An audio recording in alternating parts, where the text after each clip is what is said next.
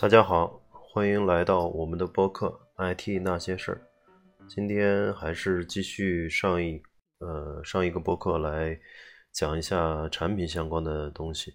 嗯，主要是复盘一下呃辽宁的产品三十讲。今天来讲一下第十一讲和到二十讲。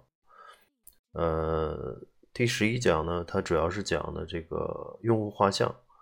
呃，用户画像呢。大家都呃在做产品的或者做互联网的，经常会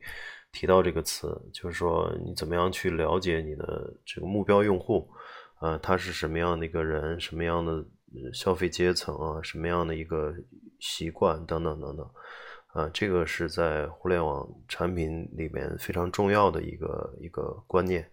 嗯，必须要知己知彼嘛。你知道你的自己自自己的这个产这款产品的用户是什么样的人，才能更有针针对性的去呃做一些功能和演化。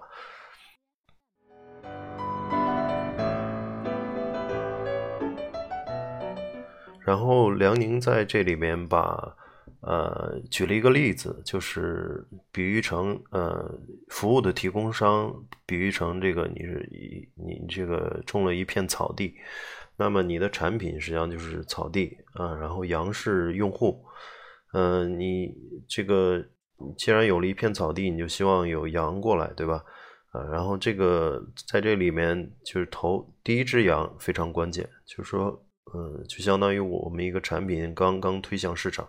然后有早期的一部分用户过来了，然后你去需要去观察这一部分用户能不能玩的很开心，然后啊能够活下来，这这些羊能不能活下来？啊，这个大概这个呃同理的在产品来讲，就是说第一批用户玩的很好，然后而且它有很好的呃这个这个留存。呃，它能够不断的去激活它用这个产品，这样的产品就是很具有它的这个推广性了，而不是说，嗯，第一批羊过来以后玩的这个不开心，然后很快就流失了，呃，然后你去急于去，呃，急于去很快的做推广，然后去拉更多的羊过来，实际上。呃，更多的羊过来也会很快的流失，所以第一批羊非常重重要。然后这个它里面举的例子就是说，呃，第一第一只羊玩的很开心，后面就会有羊群，然后也羊群足够多的时候，就会把可以把羊圈起来，然后有狼，嗯，对吧？就就有狼。其实它这个比喻就是像很多免费的互联网产品了，就就。呃，包括三六零之类的这些产品，呃，首先都是免费的去圈圈羊群嘛，也就圈这个免费的用户，然后在免费用户基础上去收这些广告商的或者 APP 呃这些提供商的钱，呃，这些这些呃这些是狼，呃，还有一句话就是之前周鸿祎说那个就是，嗯呃，羊呃羊毛羊毛出在。猪身上，嗯，意思就是也是也是一样的，就是说，你首先作为一个互联网产品，首先要有你的这个羊群用户，慢慢的才等到这个规模足够大的时候，你的费收费是从呃猪身上收的，嗯，其实百度啊、Google Google 啊等等等等，Facebook 一系列互联网产品都是这个模式。嗯，它都是圈圈到了足够多的这个羊群，足够足够多的用户，然后最后，但它它的盈利模式并不不一定是从用户身上来，是从呃猪或者狼身上来。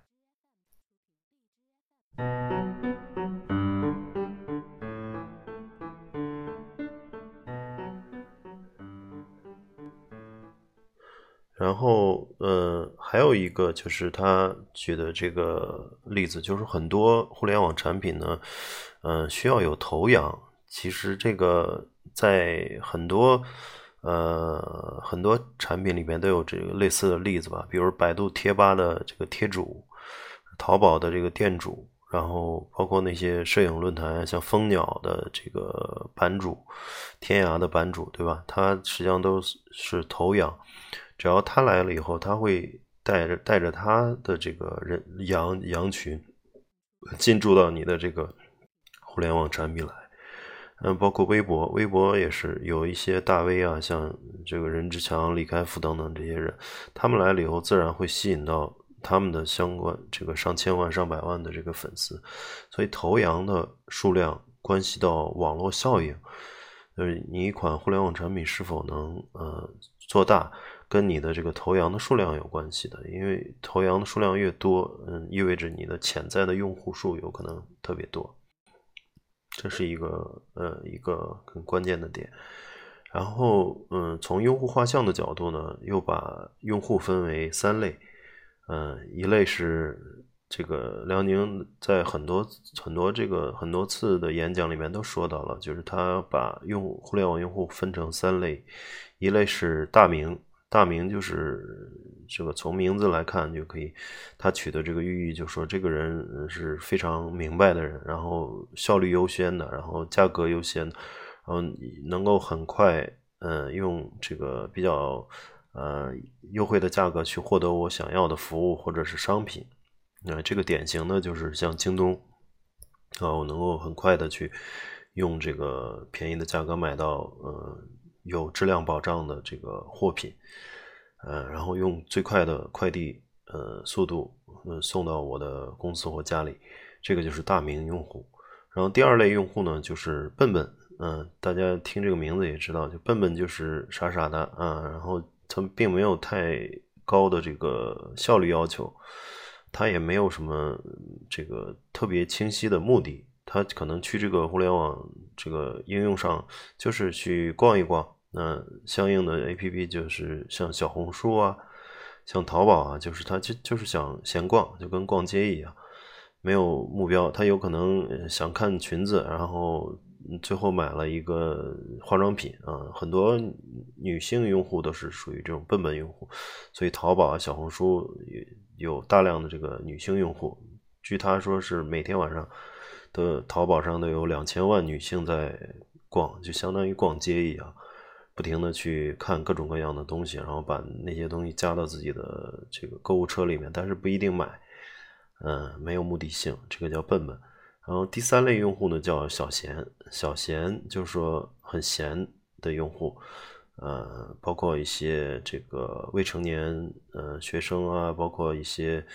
三四线城市的这些。生活节奏压力不是特别大的这些这些人，然后他们典型的这个应用就是游戏和视频，嗯，这里面体体其实体会还挺深的。就周围，呃，每次过年回到老家，就发现周围很多人是玩快手啊，就一刷可能刷两三个小时。现在有抖音了，可能他们也一刷好几个小时，就是很。很很无聊嘛，打发时间。然后手机游戏上投入也非常大。就我的一个同学，嗯，他每每年在手机游戏上光买装备要花好几万，就就就是让人很难，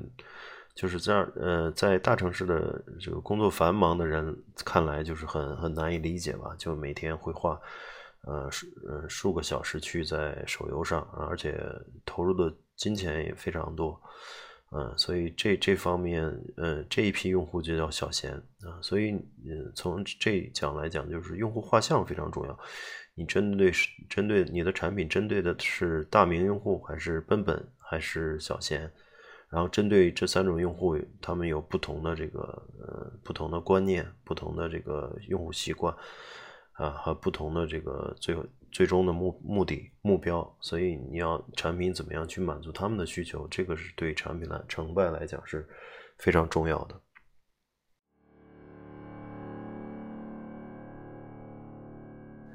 然后第十二讲就讲产品的场景啊，场呃，我的理解就是呃，它它里面说了，就场是时间加空间，要在什么样的时间、什么样的空间，景呢就是情景和互动。嗯，这其实用简单的这个个人的理解来，就是说在场景，就说是一个一个具体的一个呃时间空间和具体的这个流程，然后让用户去用你的产品。嗯，他举了一些例子，就比如说吃饭了，那到底是在家吃早餐呢，还是在公司吃便当呢，还是在外面去跟朋友聚会呢，还是商务宴请呢？其实都这都是不同的场景。那不同的场景呢，就也对应着就不同的餐饮、不同的饭店、不同的呃这个这个价钱、不同的这个整个装修风格等等等等，啊，能满足人的不同的这种场景需求。呃，另外一个，嗯，这个例子就是，呃，知识付费啊，就像，呃，知识付费在很早以前一直没有嘛，呃，但是从移动互联网出，嗯，这个出现之后，大家确实产生了很多碎片时间，包括在通勤的时候啊，地铁上啊，公交上啊等等。呃，等车的时候，这产生了很多碎片时间。嗯，于是呢，像知识付费啊，还有这个微信公众号里面的这些文章啊，其实都是满足大家这个可能五分钟、三分钟，我需要去听一个音频或者是看一篇文章的这种碎片时间。那么碎片时间实际上就是这个一是一个一个场景了。呃刚才我们讲了时间、空间加流程互动，对吧？呃，那么知识付费这个就典型的就是用碎片时间这个场景来打造了一款服务，呃，然后场景的这个呃这个对用户的这个消费也好，或者这个使用你产品的这个习惯来讲也是非常重要的。就是他举了一个例子，就是在逻辑思维当时罗胖在逻辑思维里面卖书。他精挑细选的一套书，也不告诉你是什么书名的，然后首发八千套就很快就卖光了。然后有有些人就有这个黄牛的这种呃类似黄牛的这种思路的人啊，他就去抢了十套，嗯，抢了十套以后呢，他就在淘宝上卖。很多人在那在那里边逻辑思维上没抢上嘛，然后他就在群里面说：“我我这儿有淘宝有个链接。”呃，发现。嗯，这个本来他还想赚一笔，提高了价格，没有人买，然后原价也没有人买，最后这个降低了价格，还是没有人买。就就为什么同样在逻辑思维里面抢疯的一个一套书，在淘宝上就没有人买呢？这实际上就是不同的场景，就时间空间变了啊，就是。大家也能够想象到，有很多这个大家在挤的时候啊，超市里面抢一件这个一个东西，对吧？大家都在抢，在特定的时间和空间里面，嗯，大家都有那种头脑发热的时候，去去去，呃，你不一定需要需要这个东西，你你去买，但是其实回到家冷静冷静，你看到京东或者在淘宝上有卖这个东西的，也很便宜，你你就不会去下单了。啊，因为那个是必须在特指特定场景下，这也就就就就是说，产品的场景非常重要。场景呢，实际上是呃加情绪的这种调动啊，就是一个产品的一个关键的一个特点。啊，这个是这十二第十二讲主要是讲的这个产品都有所在的这个场景。你如果做一款产品，需要考虑好它的应用场景问题。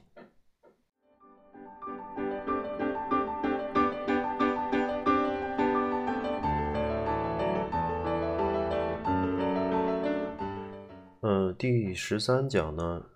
讲的是一个系统能力的问题。系统能力呢，呃，它讲的主要就是，呃，一个是整体流程，一个是加确定性。嗯，确定性呢，就是持续的依赖。呃，比如说我用这个，呃，这这个打车软件，还或者用这个，呃，美团，呃，或者用这个饿了么，我能够持续的得到这个，呃，服务。这个就是确定性。然后。啊，讲了一下腾讯的这个这个，呃，腾讯内部的这个产品流程，大家嗯，经常去，呃，从自己的这种这种产品角度来思考，其实是不是那么呃准确的？就是首先想到用户需求出发，啊，比如说这里面举个例例子，就是说用户需要在墙上打孔，那么有好几种方式了，一个是卖打孔机。对吧？还有一个是上门服务，嗯，我我上门给你打个孔，嗯，还有就是租打孔机，嗯，有有若干种办法去解决这个用户的需求，啊，那么最终它的底层的东西是什么呢？是服务，就是服务是核心，嗯，它并不是说产品，产品只是一个服务的介质，啊，它关键是需求，然后和服务，然后用什么去，嗯，满足这个需求，用什么去，呃，介质去提供这个服务，啊，最终都是一个服务，啊，这个是很关键。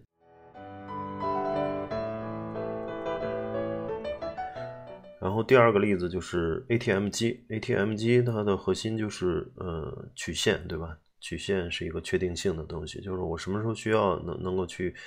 呃很方便的取出钱来，呃这个是最核心的东西。所以很多嗯企业它可能关注在一些，比如这个提款机长什么样啊，它这高矮胖瘦啊和这个这个其他的一些非核心因素。呃，蓝的还是黄的还是红的，怎么样怎么样？其实都是呃一些呃跑偏了，就是它还是要关注它的核心服务。呃，用户其实用 ATM 机就是要呃去去现去现金。所以这个是它的核心，你只要把这这一点用户需求提高到一定的这个满意度，那么就会有人用。这也是很多 APP 或者网站有些做的挺糙的，但是它能能满足用户的刚需，嗯，所以还是有人用，有人用。但是有的做的非常精美，啊，但是它没有把握到那个 get 到那个最重要的那个需求点，那么再做的再精巧也没有用。嗯，然后从这里结合一个点线面体的那个，就上一节点点线面体的这个理论，嗯，移动支付现在越来越多了，嗯，所以使用现金慢慢变得越来越少了。那么，呃，同理，这个 ATM 业务实际上是在收缩的。那么，从一个从一个企业企业或者，当然这里面主要说的是银行了。从银行来角度来讲，ATM 业务可能就是要要要去收缩的一个东西。然后在互联网的移动支付上，需要呃做更好的体验，比如它的 APP 啊，比如它的这个呃跟第三方支付的对接啊等等，这些是呃在未来更加核心。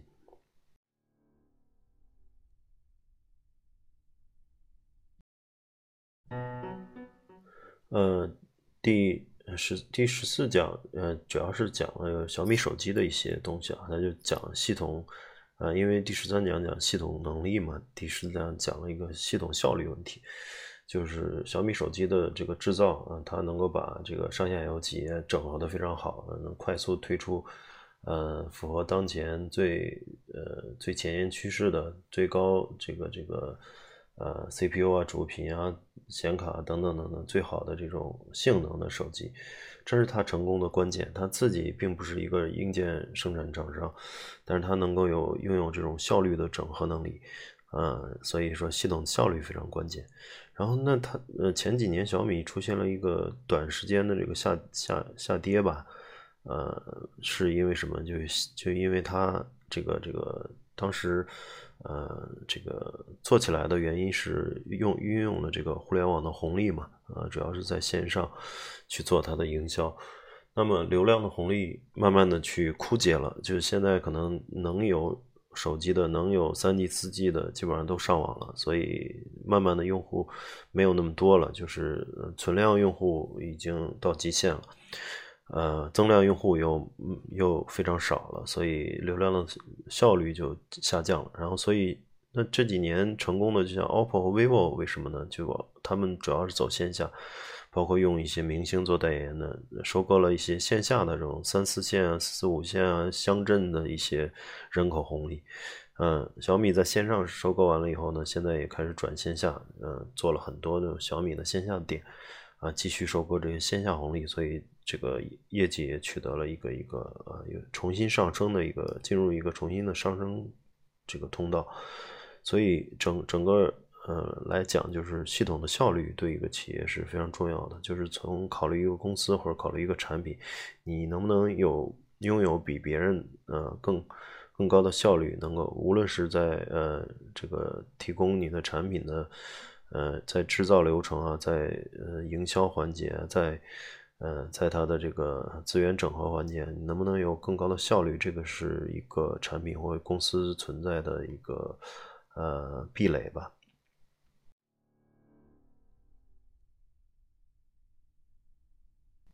嗯，然后第十五讲讲的是呃系系统世界观，嗯，世界观它举了几个例子吧，就是还是说系统能力的强弱，呃，对一个企业的影响非常大，非常大。嗯，就讲小米当时做了一个最早做的这个米聊，其实是比微信还早的。嗯，当时米聊一千万用户的时候，微信只有呃只有四百万，嗯，所以。嗯，但是微信的运营能力、技术能力和这个，包括它的 QQ 用户是已经有上亿了嘛，所以远远超过小米。嗯，于是后后来的是，后来大家也看到，就微信很快就反超了。嗯，因为它在这个，呃，当时用 QQ 用户导流到一些。导流到微信，然后它的技术能力呢有成千上万台这个机机器服务器在在那儿这个随时呃属于这个战备状态嘛，因为 QQ 本身就用了这个多少万台服务器，所以它很快就能够把 QQ 的这个之前的能力去嫁接到微信上，所以它的系统能力更强啊，很快的就反超了，然后。反超之后呢，这个再到一个点上，就是微信和陌陌同时开始做这个附近的人，就是陌生人社交，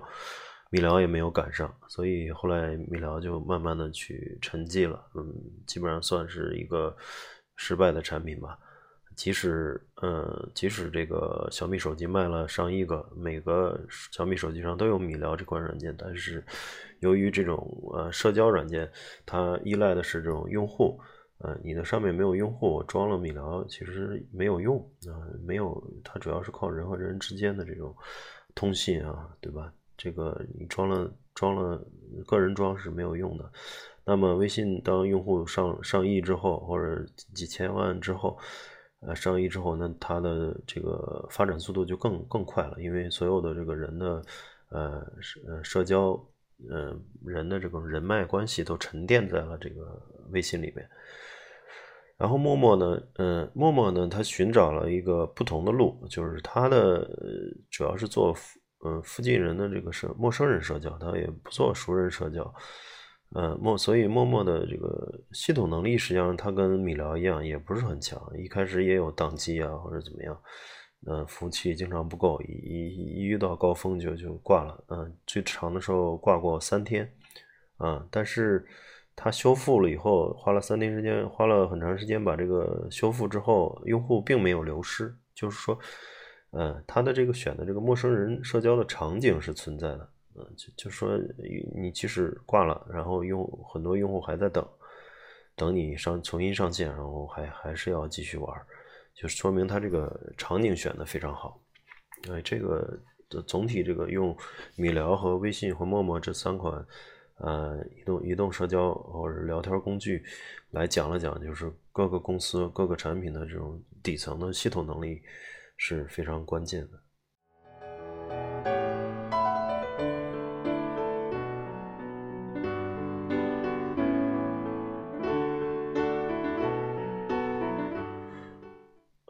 第十六讲和第十七讲其实就就讲了两个产品的这种迭代和两个产品的这种战略打法吧。嗯，第十六讲主要讲的是微信。嗯，微信从最早期的语音照片啊，然后后来有了朋友圈，然后有了朋友圈，然后呃，等于是做了一个 U U G C 的这种功能，User Generation Content 的这种，大家都生产内容。然后一直到这个公众号也是一个这个嗯这个个人媒体嘛，就是自媒体时代。那么他把信息就整合进来了，呃，后来一直做到钱包，嗯，把这个他的呃支付和交易这个功能就整合进来了。然后他中间用了一个小的嗯小的技巧吧，就是当时做呃微信五点零的时候，呃，有了这个钱包功能。嗯，很多人还是用老版的微信。那嗯，这个大家也可以看到，很多 A P P 就是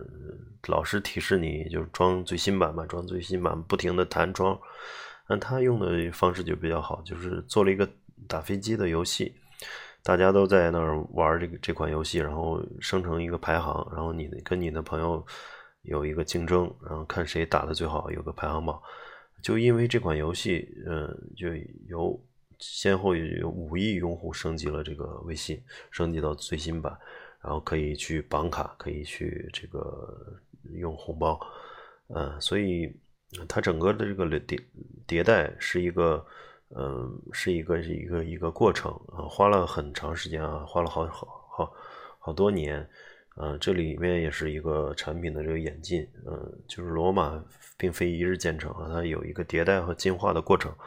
一开始非常简单的一个功能，可能任何一个小团队都能做的语音照片这种传输的这种聊天工具，一直到后面形成了一个巨大的生态啊，圈进来了十亿用户，然后形成了这种呃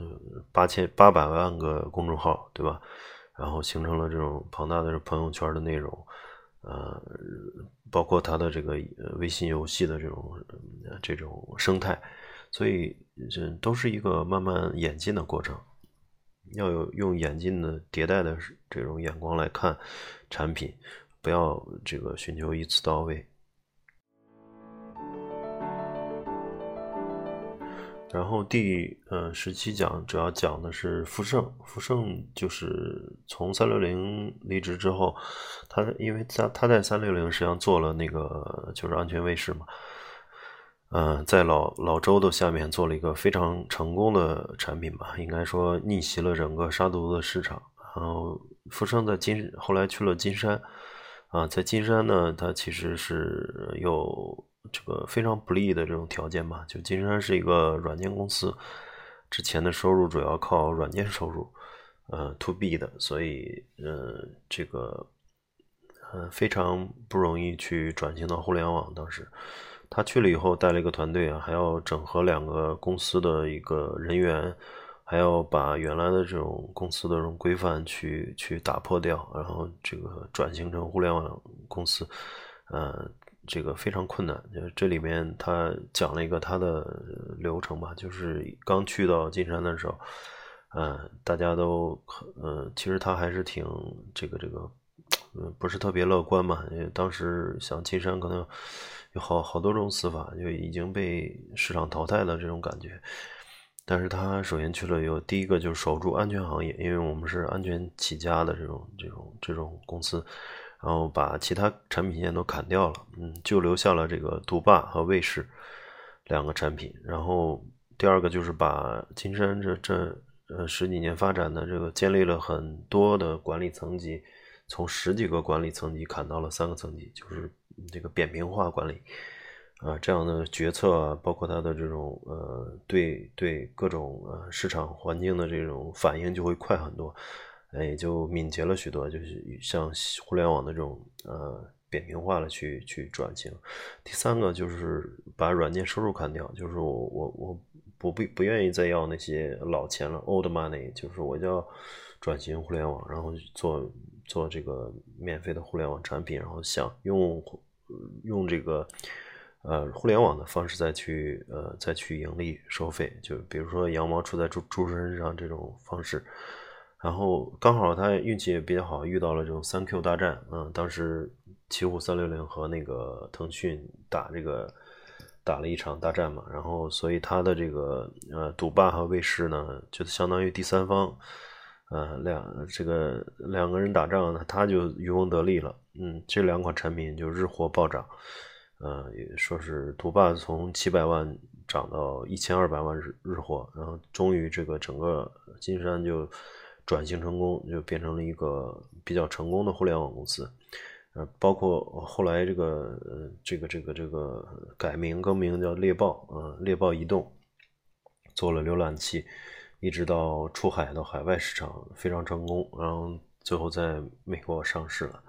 就整个它其实是讲的就是一个一个生死线啊，就是一个公司在呃这个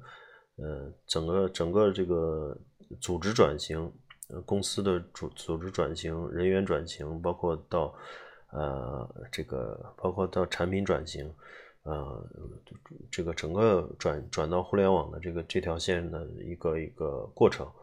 呃，非常困难，但是值得大家参考。就是很多公司可能，嗯，原来刚创业的时候是，嗯，赶上一个一波热潮吧，呃，然后后来这个潮水退了，它没有能够更好的去转型，去适应新的这种市场，呃，导致了淘汰。所以刚才。这个刚才讲的这个，呃，第十六讲讲的这个微信的这种迭代过程，实际上讲的一个产品的迭代过过程。那么第十七实际上是讲的一个公司的迭代过程，就公司也要不断的去更新，不断的迭代，去呃适应新的这种环境。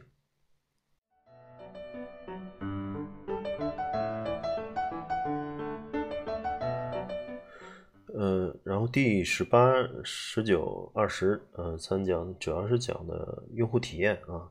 这个就简单的去过一下吧。因为之前其实，在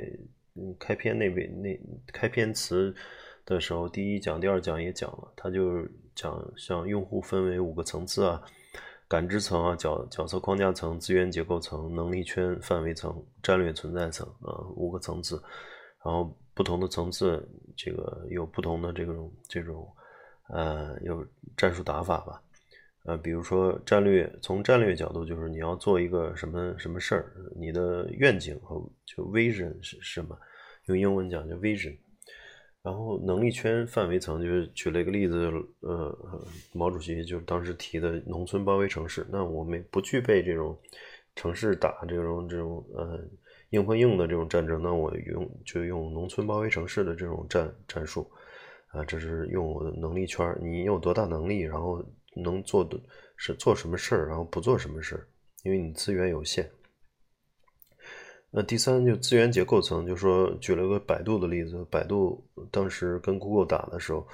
实际上是，呃，技术上是不如 Google Google 的，但是百度做了一些像百度百科、百度贴吧等等，自己产生了非常多的内容。当时互联网还内容不是很多，所以它有了内容以后，自己去把内容去索引起来。那么我在我的百度上搜索，就就有非常多的这个这个结果出来。啊，如果是在互联网内容非常少的时代。那那谁拥有内容，就变成一个谁拥有资源啊，所以这个就成了一个非常大的优势。所以这在呃这个倒着来推啊，就战略存在层、能力圈范围层、资源结构层，然后前面感知层和角色框框架层实际上就是浅层次。所以嗯，思考一个产品，嗯，需要同通过这五个层次去深入思考，看哪个层次里面能建立起自己的这个呃壁垒。建立起自己的这个，嗯，这个这个，呃，让别人很难复制的这种这种能力，嗯，然后第呃第十九这位第十九讲讲的就是用户体验地图，就讲的一个很重要的就是，呃，很多时候一个产品好的或者不好的一个产品经理或者是产品总监也好，或者甚至是一个公司的 CEO 也好，他嗯总是用。用自己的这个产品的出发，就是我要做一款什么什么产品，然后提供给用户。啊，这里面忽略了一个用户体验的地图是什么意思？就是说，呃，你要想这个用户用你这个产品的这一个一个一个流程一个路径，就是说，嗯，用英文叫 user story，就是用户的故事是什么？他比如说他进来以后，他想健身，那么首先先看。他是想减肥啊，还是增加肌肉啊，还是想呃增加柔韧性啊？那么嗯，然后去呃每每然后现再去让他看每周有多少时间啊，有几能参与几节课啊，然后推广推给他视频还是音频啊等等等，就是需要了解用户的整个呃故事。它是用户的需求，并不单单的是一简单的一个点，是一个故事。所以这里面写的就是。呃，有用户，然后有用户的目标和预期，然后有了他的目标和预期以后面有触点，触点就是每个节点你要，呃，你要怎么样去跟他交互啊？包括就刚说那个，他他到底是想增加肌肉还是减肥啊？这些都是触点。然后路径就是你整个产品的服务路径，就是他了解他，呃，他的各种需求，然后最后用什么样的一个服务去呃满足他的这个需求？这里面又有一些情绪，用户的这种情绪，就是怎么样让他感感觉非常爽，或者这个就就上一节我们讲的，就是一个成功的产品要解决他的这个这个这个愉悦，对吧？需求被满足，感觉特别爽，嗯，然后或者是。呃，这个这个解决，或者是这个减轻了他的恐惧，那么都是一款好的产品。这里面有一个路径，所以他讲到这儿，我其实呃想到了，就是这里这个其实跟呃大家可能有人去过主题公园的，我觉得跟主题公园特别嗯相得益彰吧，就是这个特别像。主题公园就是一进门，他可能去安排这个过山车，先把你的这种。荷尔蒙啊，激素啊，这个这个这个，呃，分泌给你激素分泌给你达到特别高，让你嗨起来。然后后面，嗯，什么时候该跌宕起伏啊？什么时候该这个特别好的风景啊？什么时候该玩水上运动了？呃，什么时候最后结尾的时候做太阳落山的时候，然后走在那个嗯假的山山。山中间的一条小路上，就感觉这一天在主题公园里玩玩的非常开心。就是这个整个它不是一个产品的堆积，就并不是说把所有的这个游乐园的项目简单的堆积到一起，它是一条路径啊，是从入园到出园，嗯，它是都是有跌宕起伏，最后给你一个峰值终值的一个体验，让你回忆起来是一个非常美好的一个一个呃一个过程。所以这个用户体验地图就是要了解用户，然后给用户设计一条，啊，用你的产品的一个路径。这个，然后在路径上又不断的去有触点，啊，解决用户的问题。然后在路径上呢，能能够适时的去调动用户的情绪，这个就是非常重要的。这是从用户的视角。然后第二视角就讲的是从服务提供者视角，就是我要做这款产品，那么我要有一个服务的蓝图。啊，它这个蓝图意思就是说，在资源有限的前提下，啊，资源有限的条条件下，当然每个公司或者无论是创业公司还是大公司，它给你这款产品的人力啊，或者是金钱啊，或者是啊，都是有有限的。那么在这个有限的前提下，我怎么样去打造出这个峰值和中值？峰值就是说有一个峰值体验啊，就最。比如说京东，它那个送货快啊，其实其他可能跟别的电商差不太多。那么峰值就是它的物流是自由物流，能够很快的去送，当天十一点前下的单，下午就能到啊，这个就是峰值体验。然后中值呢，就是中值，也就是说体验的最后结束啊，然后让你有一个非常美好、非常有有回忆的这个这个体这个这个记忆，对吧？嗯，然后他举了例子，就是亚呃亚朵酒店，然后一进门有百分之百送茶，啊，三分钟保证入住，然后有矿泉水，有大堂还有图书馆，可以带书回房间看，然后床品特别好，他就打造了一个，呃，介于四星五星之间的一个一个这样一个酒店，就是它其实国内有很多五星酒店，就是大堂特别漂亮，对吧？然后投资也非常大。嗯，怎么样去寻找差异呢？就是说我我也尽量给用户提供四星级酒店的这种呃房间体验，但是呢，我又能把钱呃去呃用在一些不同的地方，比如说打造一个图图书馆啊，打造一个呃这个这个快速入住的这种这种这种服务啊，然后包括一进这个大堂，我给他提供茶水啊，等等等等这些。嗯，能够去跟呃传统的四五星酒店打这个形成一个差异化的竞争，也就是在用户体验的过程中，呃产生了这个峰值或中值，啊这样的话就能够呃有利于下一次用户还能想起来我到这个酒店的体验非常好。